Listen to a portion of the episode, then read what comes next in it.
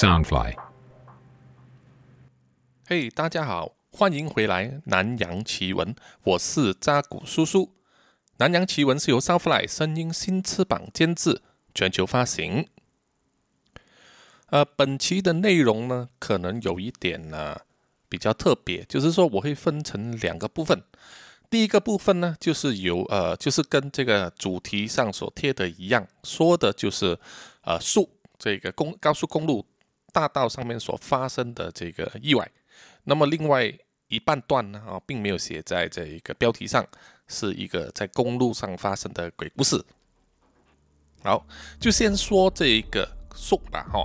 它主要其实就是发生在这个马来西亚吉隆坡呢，在扎古叔叔的住家附近哦。这一个 Suk 高速大道苏它其实是一个高架天桥大道啊。它的全写呢，英文名是叫做 Sungai Besi Ulu Klang Elevated Expressway，简称就是 SUKE Suk 啊的这个高速高架天桥大道。它是连接呢啊。吉隆坡的这一带的两个地方，呃，松埃布西和乌鲁克兰的这个高架高速公路，全长大约是二十四点四公里，它离地的距离呢，啊，大约有四十米左右，就是一百多尺吧。它来往呢，就是两条路线各有三条车道，相当的宽敞。它是连接呢，啊，这个现有的一条大道叫做 MRR Two 啊，环形公路。M R R Two 并行，然后呢再分开往西边走，到最后呢再连接到这个沙南高速大道。那么在马来西亚，尤其是吉隆坡呢，啊这一带其实是非常多这种高速大道的，所以马来在马来西亚呢飙车是很 很很好的地方啊。当然，另外一个代价呢就是说，啊除了路宽，高速大道多，虽然时速限速都是一百一十公里，但是有些人常常也会超速，呃。不好处的地方就是收费站很多啊，常常要过收费站，但是大家有时候也习以为常了啊。唯一就是如果这个收费站的这个路段是刚好在你每天上下班要经过的路段呢，就比较痛苦了啊，每天都要给路费，呃，是一个相当大的负担。那么现在说回这个呃，树这个高架天桥呢，啊，它整个工程呢耗资是五十三亿马币，大约是五百亿台币吧。它为什么建这个高速大道呢？其实是为了这，当然是为了缓解这个车流量，尤其是呢，在这个 MRR Two 环形公路这周围呢，啊的住宅区，啊非人口非常的多啊，流动车辆很多很多。这一带有这个焦赖区，呃，班纳顿拉萨顿拉萨镇啊，就是赵古叔叔住的地方。那么还有班纳达西斯拉旦南湖镇这一带的居民啊，啊就是华人、马来人啊、印度人都有。然后大家都会通过这一带的公路啊穿梭，可以去到呃吉隆坡市中心呐、雪兰莪或者是其他任何的主要的这个办公地点或者是住宅区，所以这个地方常常都塞车。那么呃 M R T Two 呢，它这一边还有毗邻的一个这个南湖镇啊，班纳达西斯拉旦呢，它就有一个建了好几年的一个呃南部巴士总站啊，简称 T B S Terminal。Bus 什么什么蛋吧，忘记了。TBS 就是我们往南部以下啊这一带州属呢，所有的这个巴士、旅游巴士哦，都会停在这一边啊。从这边坐车就可以去，比如说去新加坡、去柔佛。然后这这个呃总站呢，它也连接了啊很多的这个轻快铁，就是我们这边的地铁嘛，还有火车，再加上还有这个机场的快铁。哦，就是坐这个快铁呢，可以直接到机场，非常的快，是交通非常繁忙的这个路段。那么这个 Suk 高架大道呢，它主要这个建筑工程其实建了蛮久了，建了很多年。在扎古叔叔附近呢住的这一带班达达塞斯拉旦呢，呃，跟 M R Two 是相连的。这一带呢，它主要的工程就是将现有的那个来往的双线车道加宽，啊，向两边扩充。矿了之后，然后从中间开始呢，就要打下那个钢筋水泥的梁柱。打上这个梁柱之后啊，一直向上上了大约三四十米吧，然后就开始建一个 U 字形的这个好像承托一个钩子这样的东西啊。建完之后呢？呃，这个建筑公司就会将事先做好的这个水泥公路的路段啊，就是一一段一段，每一段大约可能只有一米或者两米长，就把它一段一段的加在这个承托上面啊，然后再拼起来，然后连接，这样子一小块一小块慢慢延长连接的话，就延成一整条这个高架天桥的公路了。这种建筑工程呢，其实是非常费时费力的，而且，呃，怎么讲呢？感觉上有时候也相当危险啊，因为尤其是到了这种阶段呢，常常会有巨型的卡车呢，就会载送这种巨大的这些机械啊、吊车啊，还有水泥的这个部件、水泥墙啊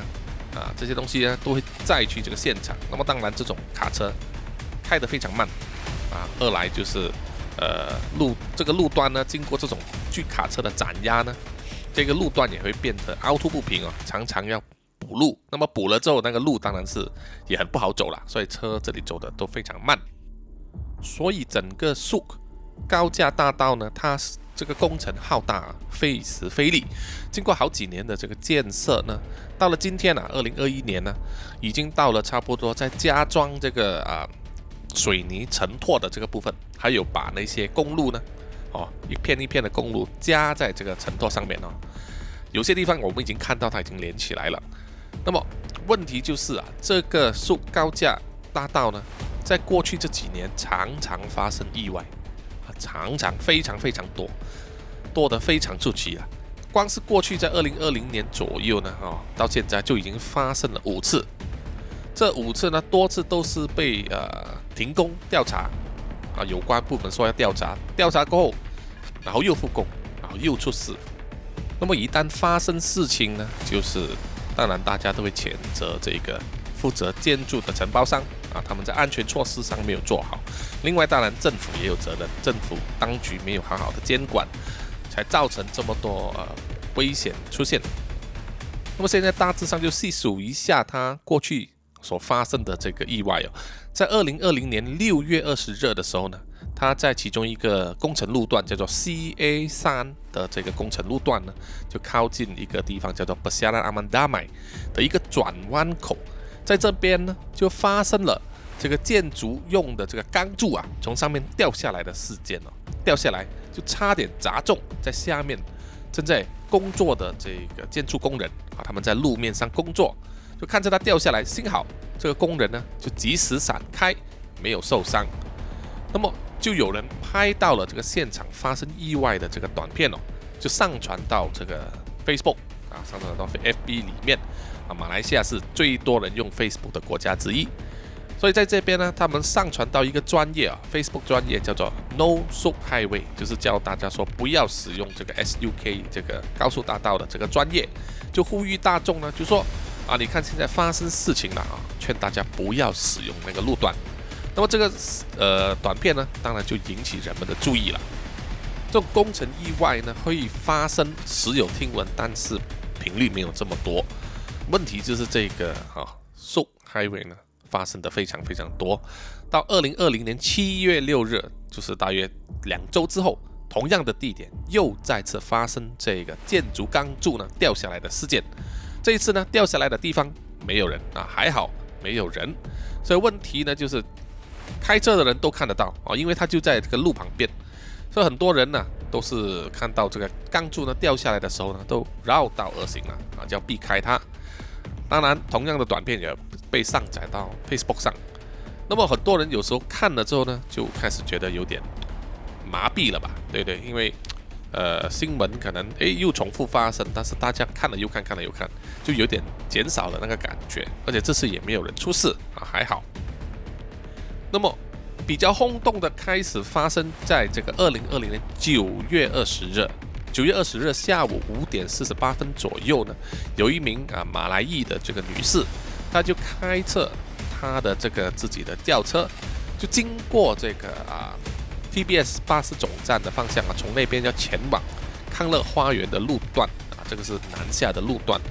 在这一个啊树大道建筑工地附近呢。被其中一块啊水泥板呢从上面掉下来，它大约这个水泥板是一米见方的水泥板块，从上面这个承托掉下来，就压中啊左边的车顶上，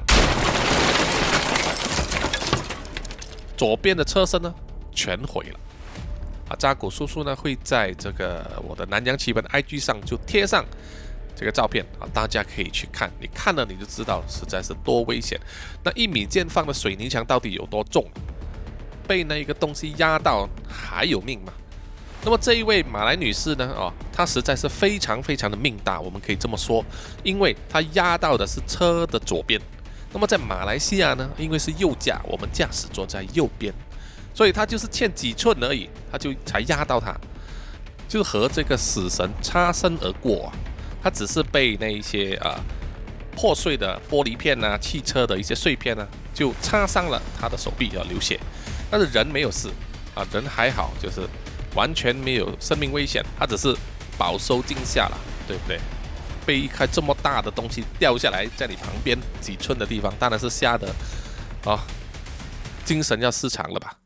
那么根据消息呢，就说啊，后来调查报告就指出，是因为负责建筑工程的这个承包商呢，啊，当时并没有遵守某一些啊工序吧，就是没有遵守 SOP，就啊。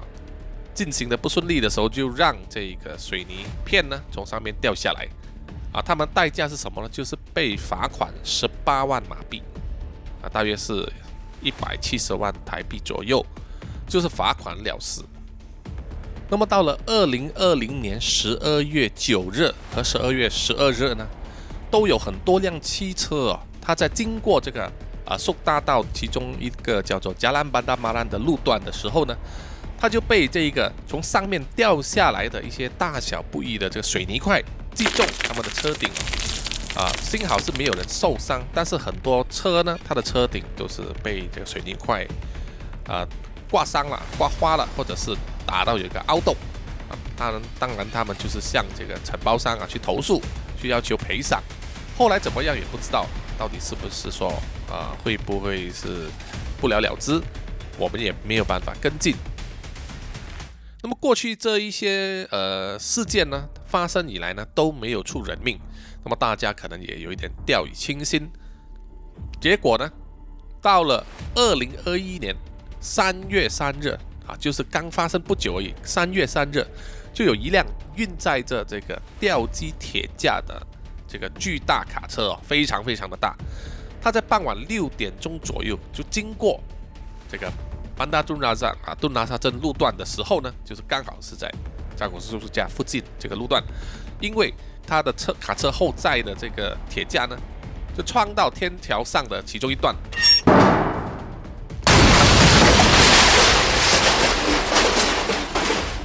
就导致呢部分的这个建筑物倒塌，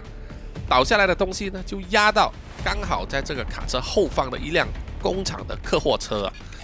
现场啊，可以说是惨不忍睹，因为那个六点钟时段呢，算是呃大家放工的时段，很多车在马路上，你就看着那个车的前方被东西压下压扁了，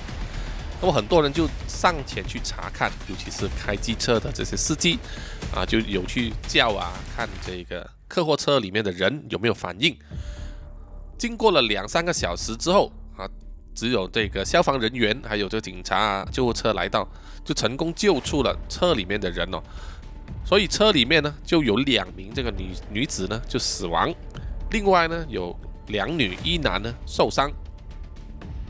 据说呢后来调查就发现这个运载这个吊机铁架的这个巨大卡车呢，它并不属于这一个速高速呃大道的工程的车辆，它只是刚好经过那个路段。而开卡车的司机呢，后来被检验出他有吸毒，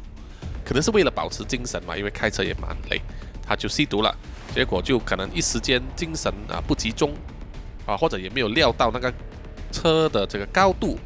会碰到这个高架天桥上的建筑，就酿成了这个意外。这宗意外当然酿起很多人的回响，就是说叫大家关注这个工程呢一直发生意外。然后现在有出人命了，啊，还要叫这个政府当局呢要暂停整个工程。但是呢，如果工程暂停的话，就会损失很多钱呐，因为主要的承包商是一家非常大的上市公司，他们也会用他们的影响力啊，还有当然也有一些政治人物啊，在那边搞风搞雨，就是啊，让这件事件呢，整个调查事件呢，啊，就是没有获得什么有明显的改进。可以这么说，二零二一年三月十七日的时候呢，就另外发生了一种命案，就有一名三十七岁的华裔男子呢，他就凌晨五点钟开车，他就在这个也是班纳杜拉山路段啊，这边外面有一个加油站，就在这个加油站外面呢，他开的车就直接啊失去控制，就撞上了其中一条这个树大道上的这个水泥柱啊。这个水泥柱非常巨大，撞上去之后呢，他的车子就马上起火燃烧。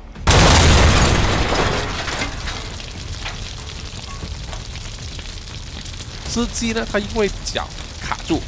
被这个撞毁的车身卡住，脚出不来，一直要等到啊整个小时之后，消防人员到场啊，要把这个车撬开，把他救出来的时候呢，这名华裔男子就已经气绝了。那么他的车子呢也烧毁了，所以这个工程呢啊到那一天为止就又增加了一条人命，是总共有三条命了。所以没有想到，就是在二零二一年三月二十二日啊，二十二日，你想想看，刚刚发生而已，就是在很靠近的这个同一个路段啊，就是在 UCSI 丹江大学路段，就发生了这个建材掉落事件。他们用水泥车。就是 crane 嘛，吊车吊的这个建材呢，就掉下来松脱了，就拉扯了整个水泥吊车倾斜，就差点倒塌，就一部分呢啊就掉在地上，另一部分呢就在这个高架大道上面呢就压住人，所以啊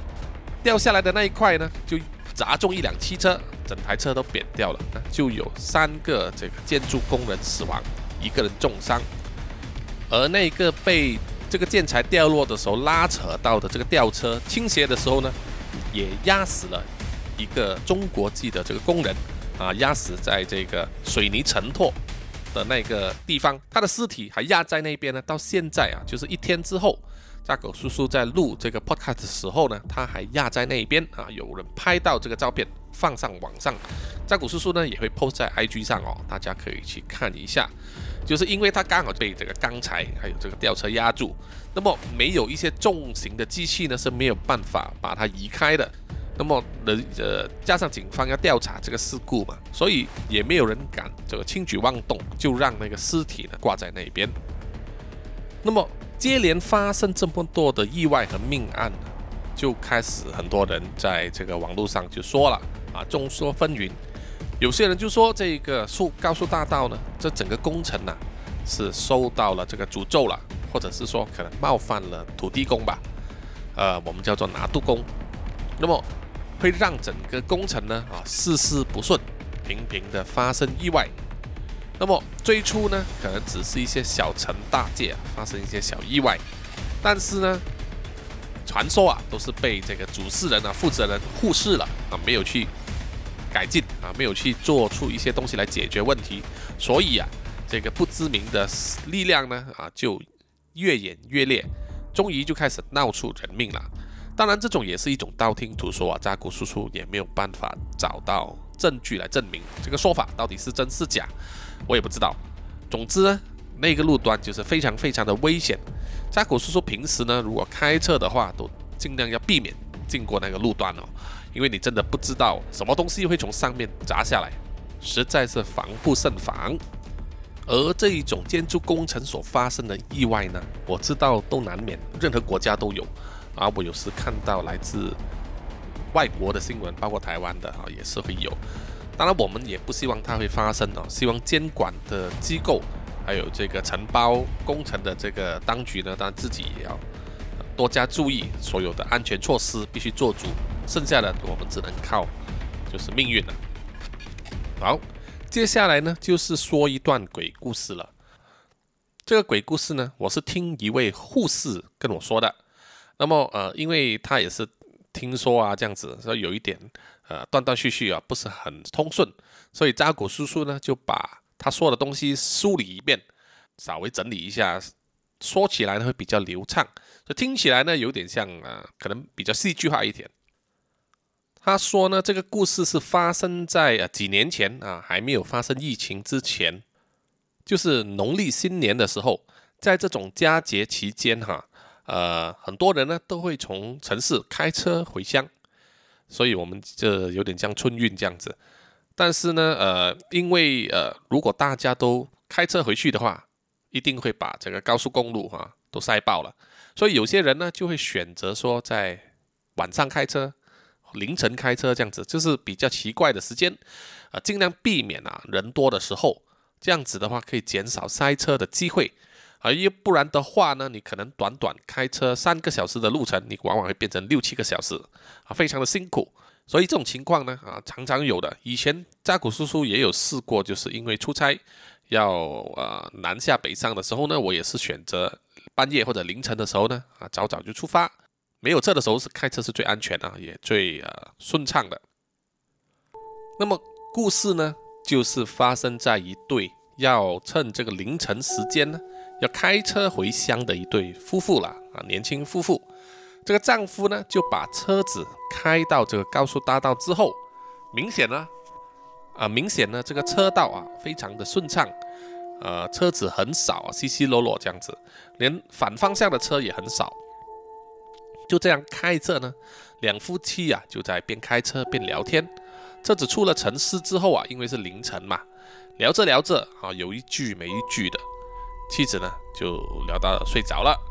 那么丈夫当然也觉得没有关系嘛，啊，因为妻子睡了更好，就不会一直监督着啊，他开的车速有多快。那么丈夫呢，有时候可以稍微开快一点，比如说我们的限速是一百一十公里，他可能开到一百二、一百三啊，也没有关系。开着开着呢，这个车子啊，就突然间震动一下，然后那个引擎呢，就好像被什么卡住了，就引擎声没了，没有在动作。这个丈夫就觉得很奇怪。因为这件事情从来没有发生过，就是说车子在开着的时候熄火了啊，但是它还在滑动啊，因为有这个惯性，它就一直在滑，只是速度会越越来越慢。丈夫他也不知道什么原因，因为他很肯定呢，就是在回乡前几天，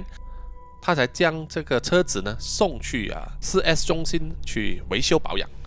啊，确保一切都 OK。这个是我们一般人在回乡之前呢都会做的事情啊。那么车子出了状况，那么妻子也是醒来了啊，就问发生什么事情。那么丈夫也不知道，那么他就说好，我先试试慢慢控制这个车子停下来先吧。他就这个车子慢慢滑动的时候呢，啊，就一直慢慢滑到这个大道的旁边。那么丈夫呢，啊，就不断的重复。啊，要扭动这个车钥匙啊，去发动这个车，但是这个引擎啊，就是发不动，只是车灯呢还是亮着啊，所以无奈之下呢，丈夫呢只好下车啊，打开车头盖啊前方的盖子去查看一下。那么大道这一边呢，虽然都有路灯啊，但是这个车子刚好就停在两盏路灯之间。其实每一盏路灯相隔都有好几百米，所以周围的都是很黑暗，所以大致上只可以看到大道旁边呢，就是一大片这个油棕森林啊，就是马来西亚很多种很多油棕，所以常常在高速大道旁边，你你都会看到一望无际的这个油棕林。那么丈夫呢，打开这个车子引擎盖啊，检查之后就发现了，好像没有什么事情啊，就是说。水温也没有过高啊，没有没有发生过热的问题，水箱也有足够的水，那保险丝盒子里面呢也没有发现有任何保险丝烧掉了，也没有闻到烧焦味，啊，也没有发现有任何断裂的皮带啊这样子的东西，所以一切看起来是 OK 的，就是不知道为什么车呢发不动了，那么一无所获呢，丈夫就想要说打电话求助。那么车子镜子上，我们都有贴了这个信呃贴纸啊，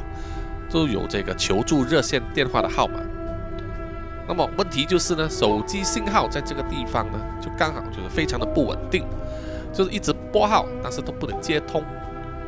那么丈夫就问这个妻子呢，哎，你的手机有没有信号啊？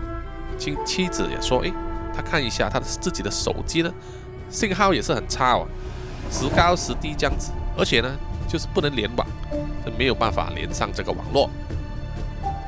那么丈夫就跟她说了啊，车子不知道什么原因发不动啊，手机就没有信号。那么有什么办法呢？那么她只能走去找这个大道旁边，一般上都有设一个紧急的求救电话亭。啊，那个东西呢，每隔几公里呢就会有一个，但是就是呃，不管你走前或者走后，都一定会找到了，但是一定要走一段路程。可是呢，这个妻子啊，就阻止这个丈夫去找，因为他说：“你把我一个女人留在车里面等啊，夜黑风高嘛，啊，妻子会害怕。”所以他们就两个人就决定在车上等，就看有没有路过的车子呢经过啊，那么如果经过的话，就可以求助。就这样子等啊等，那么手机又没有讯号，又不能上网，所以时间呢是很难熬的。妻子呢啊，这个时候当然也忍不住了，就抱怨丈夫说：“你出发前都没有做好你的事情啊，没有确认车子的状况。”这个丈夫被唠叨的哦，也有一点受不了了啊，忍不住就说：“我明明有送去修啊，而且那些维修人员也说弄好了啦，他们说 OK 就是 OK 了吧？啊，难道我还要躺在车底？”下去看一个个检查不成，对不对？这对夫妻呢，就这样子两个人你来我往的这样子吵着啊，然后朝着朝着，一辆一部车子呢就飞也似的高速的经过，就很快的就走到前方的远处了。那么看着原本可以求救的车子走了啊，这两个人就觉得说再吵也没有用，浪费时间就不做声了。这两个人都不要说话，那么时间就更难过了。所以丈夫呢就忍不住就开门走出去，啊，就打开那个车后箱，不知在找什么东西，一直翻。那么妻子就忍不住了，她就问丈夫：“你在干嘛？”丈夫呢就从他的车尾箱取出一个三角形的这个反光警示标志，啊，一般上每一台车里面一定有一个。他就说啊，要拿这个啊标志呢，就拿去车后面大约三四百米的地方啊放着。放这个警示器呢的好处就是，一来可以警告啊，如果有车往这个方向来的话，就可以知道说有车停在路边，啊；二来呢，也可以提早让这个经过的车注意到，那么就有更大的机会啊，可以让这个丈夫呢可以拦截这个车子啊，停下来求助嘛。那么这个妻子呢啊，怒气未消啊，她就坐在车子里面啊，也不下车，大家也不去阻止这个丈夫。妻子呢就坐在这个车里面啊，从这个倒后镜上啊往后看，但是因为车尾箱盖呢还是开着，就挡住了这个视线。于是这个妻子呢又从这旁边的这个倒倒后镜啊往后看，因为这个角度呢啊视野不是很好，她还是依稀呢就可以看到说这个丈夫呢就拿着那个三角形的反光警示标志，就往后方这个马路的方向走去了。这个妻子呢，哦，这个时候就习惯性的拿出手机一看，诶，发现网络恢复了，有这个提示一直在响起，他就忙着去看啊，看到很多都是那些广告信息呀这样子，然后他也有看到一些啊，Facebook 里面回的信息，一些通知。这个妻子呢就这样子一直在划他的 Facebook 啊，一直在看，看看看看看到有一段时间，诶，网络又没有了。Facebook 这个 app 呢，就一直在转圈圈，大家都知道是什么回事。没有人联网，他就没有资料可以显示了。这个妻子呢，啊，当时就觉得很生气，她就把她的手机呢放下，然后这个时候才发现，哎，她的丈夫已经走开了啊。过了一段时间，怎么还没回来呢？照理他应该不会走很远，这个时候应该有足够的时间走回来了吧？妻子就在车里面呢，一直左望右望，啊，然后又通过那个倒后镜呢往后看，然后他只看到一片漆黑，啊，连一个反光或者灯光都没有。这个时候呢，就有一阵这个冷风吹过来，啊，让他打了一个冷战。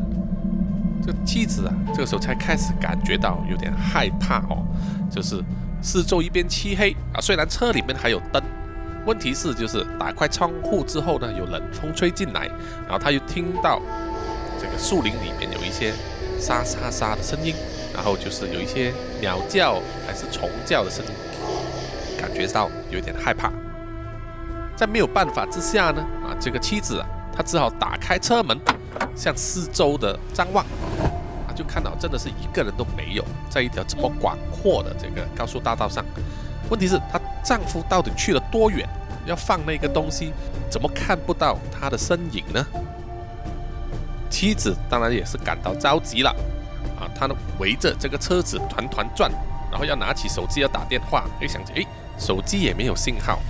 她要打给她的丈夫也拨不通电话嘛。这个时候她没有办法，她就在车尾这个地方就大声喊叫她的丈夫的名字，哎，但是就没有得到回应。然后呢，突然之间，妻子又好像听到有人也在叫这个丈夫的名字的这个回音啊。这个声调啊，很尖很细，模模糊糊的，好像听到，又好像没有听到。问题是这个声音从哪里来呢？这个妻子如果没有喊的话，那么另外一个可能会喊出这个声音的就是她的丈夫了。但是她丈夫为什么会喊自己的名字呢？啊，这个不成道理嘛。而且那个声音也不像是她丈夫自己的声音，所以这个妻子呢就越想越怕。啊，她。非常的焦急，在蹬脚。这时候他想要躲回去车厢里面啊，但是这个时候他就发现了，不管他怎么样用力去拉这个车门的把手呢，这个车门就是打不开。然后他又在听到那一阵回音，他妻子啊非常非常的害怕，于是他就走到去这个车头的前方，这车头前方有这个车灯的照射啊，看到周围比较亮一点。他就觉得比较安心啊，他就站在这个灯光的前面。这个时候呢，妻子他就大约看到车的后方呢有一个黑影啊，有一个身影，就缓缓的、慢慢的走过来，向他的方向走过来。那个身影很熟悉，就像是她的丈夫啊。但是呢，因为妻子呢，她是站在车的前方。啊，在车头灯照射到的范围里面，车灯的强光呢，啊，因为产生那个很炫目的光线，就让你很难看清楚车后面比较漆黑的东西。这个时候，哎，妻子也注意到，在远方后方的车道上呢，就有车子快速的往他们这个方向驶过来。那个身影越来越靠近他们车子的时候呢，她可以肯定那个就是她的丈夫了。然后又有车来了。心想就是有救了，于是她就心急如焚了，就赶快走过去，啊，就叫了她丈夫的名字，离开了这个车灯照射的范围啊，光线当然是大为减少，那么人的瞳孔当然会自动调节，就是接受这个光线的程度不一样，所以会有一段短暂的时间呢，哦，你是看到一片漆黑的。这个妻子离开了那个车灯照射范围之后啊。视线稍微黑一下，恢复了视线之后啊，他就看到这个身影已经很靠近他了。他可以确认站在前面这个人呢，就是她的丈夫。问题是他的身高比较高一点啊，比他熟悉的身高还高。因为呢，这个前面这个丈夫呢，他的头和脖子是分开的。漂浮在这个脖子上面稍微高一点的位置就是她的头了，而脖子和胸口呢，周围都是血。她的丈夫的那个瞳孔啊，那个眼睛睁得很大很圆，一直看着她，嘴巴也撑得很大啊，就发出那个又尖又细的声音。妻子看到当然是吓得大声呼叫了，然后就往后退，后退了几步之后呢，就转身就逃。逃开的时候，一瞬间呢就被经过的那台车呢撞倒。这个妻子被撞之后啊，就昏倒了。等他醒来的时候呢，就已经躺在这个医院里面了。他大致上记得一些一些之前的事情啊，所以他觉得非常的慌张啊，非常的害怕。那么需要这个护士呢给他注射这个镇静剂。注射了这个镇静剂之后呢，这个妻子就迷迷糊糊的就在这个病床上。说出了他所看到的事情。护士啊，听了之后呢，也觉得很不可思议啊，因为他所说的和这个护士在包装上所看到的东西是不相同的。这个护士呢，在包装上所看到的报告呢，啊，就是说有一个趁着深夜呢开车回乡的人啊，他跟警察说的东西就是他在这个高速大道之上开着开着，突然间就看到马路上冲出一个男孩子。因为闪避不及呢，他的车就直接碾压过去，啊，碾到了这个人，然后他就赶忙刹车，车在快要停下来的时候呢，又撞倒了另外一个冲出马路的女人。哦，因为这个车快要停下来的时候呢，车速慢了下来，所以撞到的这个女人呢受伤不重啊，但是被碾压的那个男人呢就死了啊，死呢就是他的头和身体分开了。所以这个故事听起来啊，我听到也是觉得很非常的离奇啊，非常的奇怪。到底那个妻子所看到的东西？是真的发生呢，还是只是他的一些呃事故发生之后的一个幻觉，或者是一种片段式的呃记忆错乱呢？啊，我们也不得而知。这个就是那个护士跟我说的，那么他也没有办法跟我说是在啊正确的发生日期在什么时候，好让我去这个报章上去查那个意外的新闻嘛。啊，他也是说他依稀记得是几年前。那么扎古叔叔听了也觉得说非常的离奇，那么就记了下来啊，避免我忘记，把它写下来之后呢，就尽快在这个 podcast 里面跟大家分享。我相信呢，哦，很多人也有在一些公路上、马路上会遇到这种啊稀奇古怪的事情啊，遇鬼，有一些灵异的经验。大家如果是有的话，也欢迎可以去这个扎古叔叔的南洋奇闻的 IG 上跟我分享哦。好，本集的这个南洋奇闻呢，就到此为止了。谢谢大家的收听。那么喜欢的朋友，欢迎去这个 Apple Podcast 给我留言点五颗星，也欢迎大家去这个南洋奇闻的 IG、Facebook、咪咪专业官网还有 YouTube 频道呢，就是去追踪啊点赞。那么我们下一集再见哦，拜拜。